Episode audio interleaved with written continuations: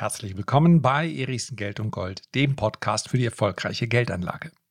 Ist China derzeit ein gefährliches Pflaster für Anleger? Keine Frage. Der Ton wird rauer, die Risiken nehmen zu. Genau das möchte ich in der heutigen Folge besprechen und natürlich auch darauf eingehen, wie ich ganz persönlich mich jetzt mit meinen China-Investments verhalte. Ausnahmsweise möchte ich heute gerne das Fazit schon mal vorwegnehmen. Ich habe eine Menge Fragen zu China bekommen, zu China-Aktien und was ich damit mache, wie ich mit der aktuellen Unsicherheit umgehe.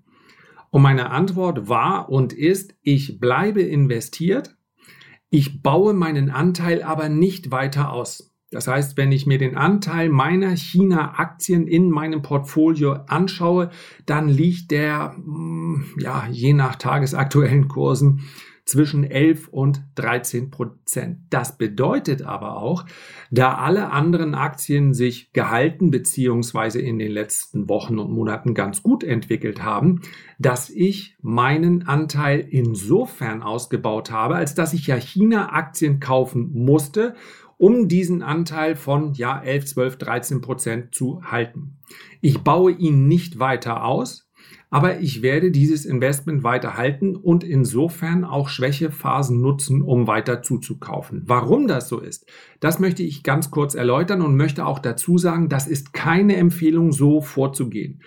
China ist derzeit Risikogruppe 1. Es kann also jederzeit Nachrichten geben, die dafür sorgen, dass chinesische Aktien weiter unter Druck geraten. So etwas ist keine Eintagsfliege. Das kann uns noch monatelang beschäftigen, vielleicht sogar länger. Wer das nicht aussitzen kann oder möchte, der muss möglicherweise anders reagieren, als ich das getan habe. Was ist das Problem? Es gibt eigentlich zwei ganz wesentliche Probleme mit einigen Randthemen. Alles hat ja begonnen mit dem Bildungssektor scheinbar begonnen. In Wahrheit hat alles begonnen mit dem Fünfjahresplan. Da steht nämlich mehr oder weniger ziemlich genau drin, was China vorhatte. Dass es jetzt so schnell umgesetzt wird, das ist eine neue Tonart, die wir so nicht gewohnt waren. Es stand da aber bereits. Die wesentlichen strukturellen oder strukturell wichtigen Sektoren für die chinesische Volkswirtschaft mussten eine Modernisierung, eine eine Reform erfahren. Ganz oben steht hier sicherlich der Immobiliensektor mit dem Evergrande-Debakel, so will ich es mal nennen. Das ist es, was uns in den letzten Wochen beschäftigt hat. Es begann aber ja schon vorher mit der Verstaatlichung des Bildungssektors.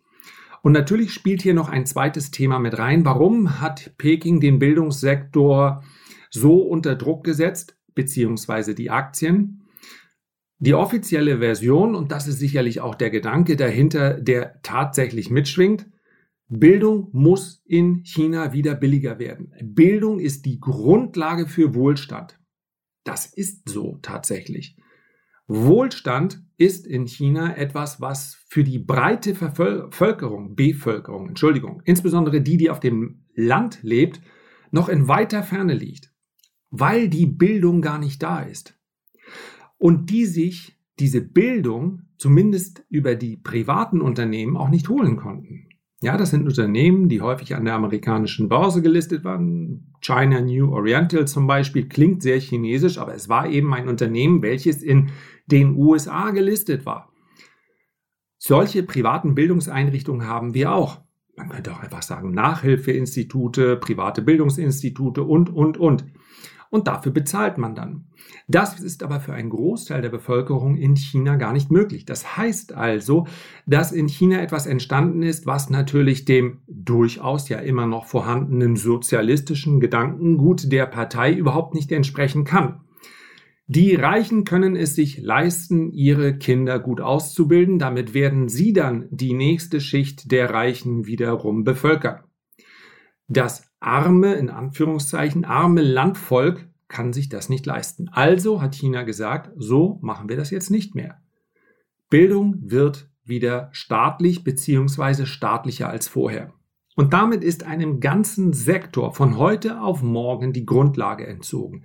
Und das ist genau das Problem und das werden wir auch nicht wegdiskutieren können. Von heute auf morgen kann ein Sektor praktisch uninvestierbar werden Und der Anleger hat kaum eine Chance, darauf schnell genug zu reagieren. Als das passiert ist im Übrigen, habe ich an der einen oder anderen Stelle schon darauf hingewiesen, das wird vermutlich nur die Spitze des Eisbergs sein. Dafür braucht es auch gar keine prophetischen Qualitäten, ja.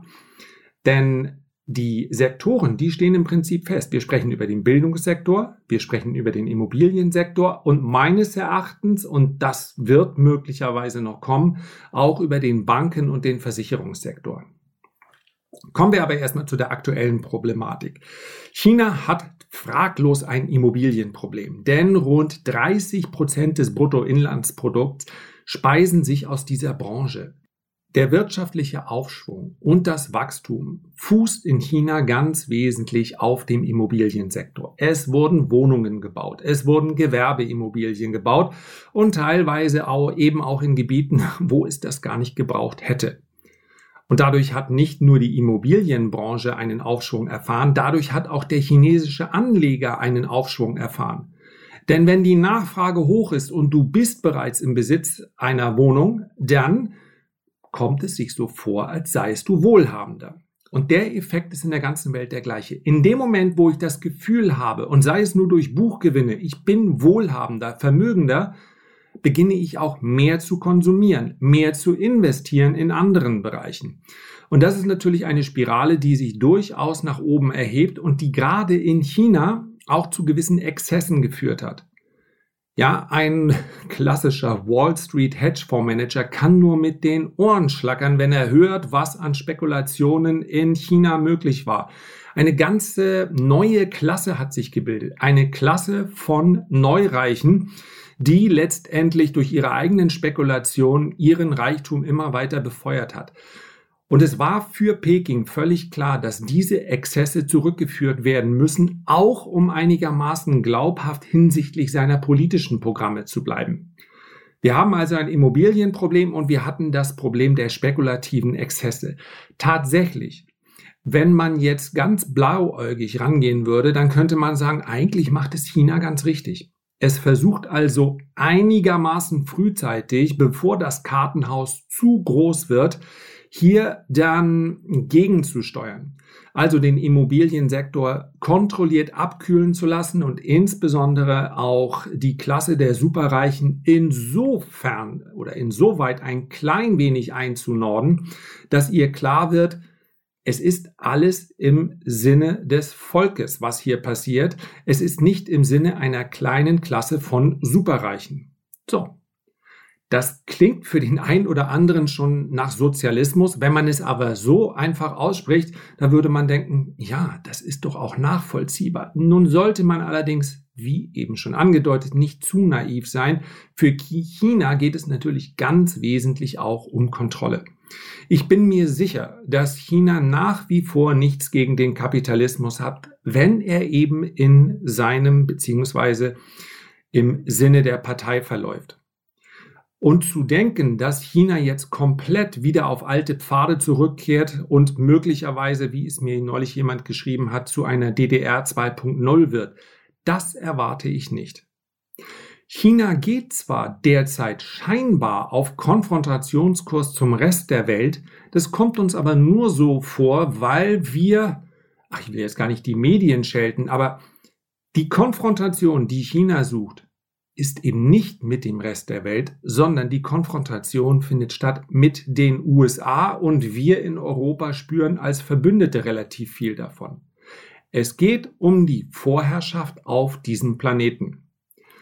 Diese Vorherrschaft hat derzeit sowohl militärisch als auch, da ist es bereits sehr knapp, wenn wir uns die Volkswirtschaften anschauen, insbesondere hinsichtlich des Konsums, noch die USA.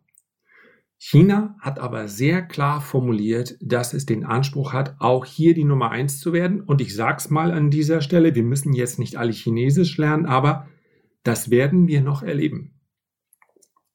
Ob die militärische Macht letztendlich so entscheidend wird, wir können alle nur hoffen, dass es auf diesen Test nie ankommt, aber volkswirtschaftlich wird hinsichtlich der volkswirtschaftlichen Stärke, hinsichtlich des Bruttoinlandsprodukts, wird China an den USA vorbeiziehen.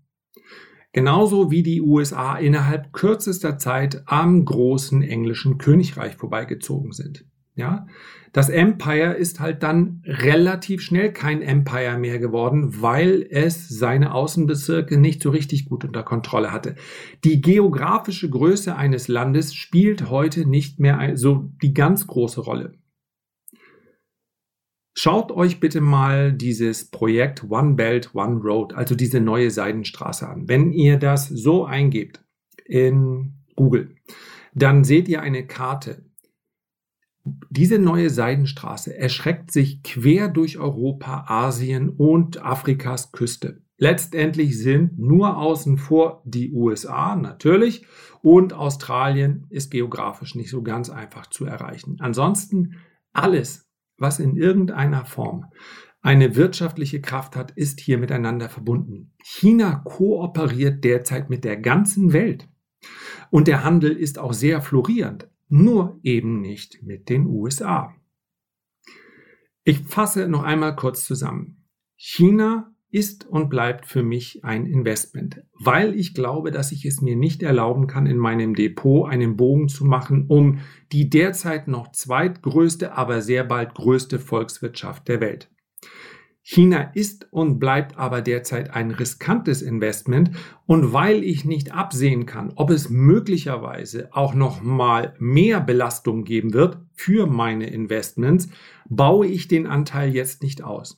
Um aber den Anteil konstant zu halten, muss ich derzeit und mache das auch sehr gerne in fallende Kurse hinein immer mal wieder meine Positionen ausbauen.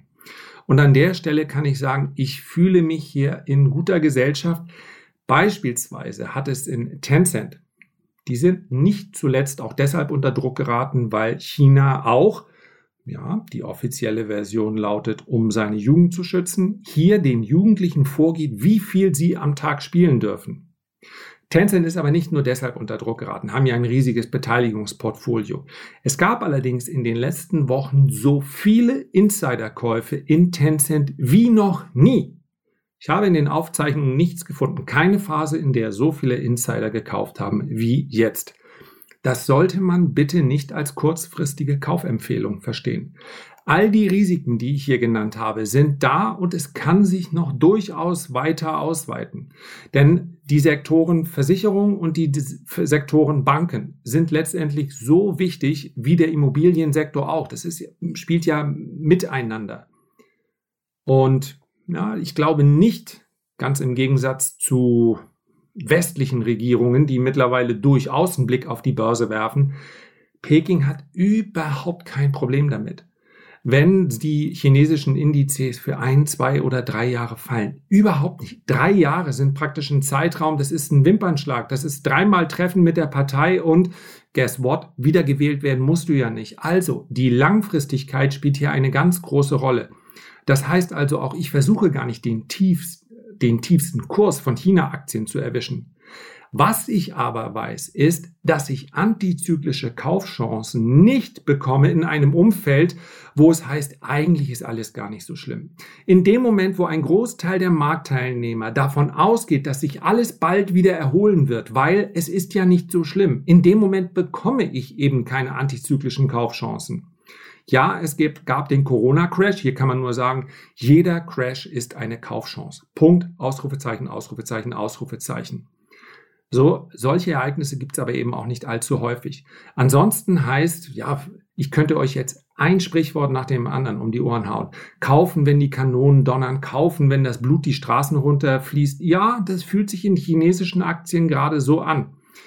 Glaube ich, dass chinesische Aktien aber investierbar bleiben? Ja, das glaube ich. Deswegen mache ich das und nochmal zum Schluss der Hinweis, es ist und bleibt aber ein riskantes Investment. Ich kann damit sehr gut leben, denn wie gesagt, 10, 11, 12, 13 Prozent, das ist für mich angemessen derzeit, was chinesische Aktien angeht. Ende und aus.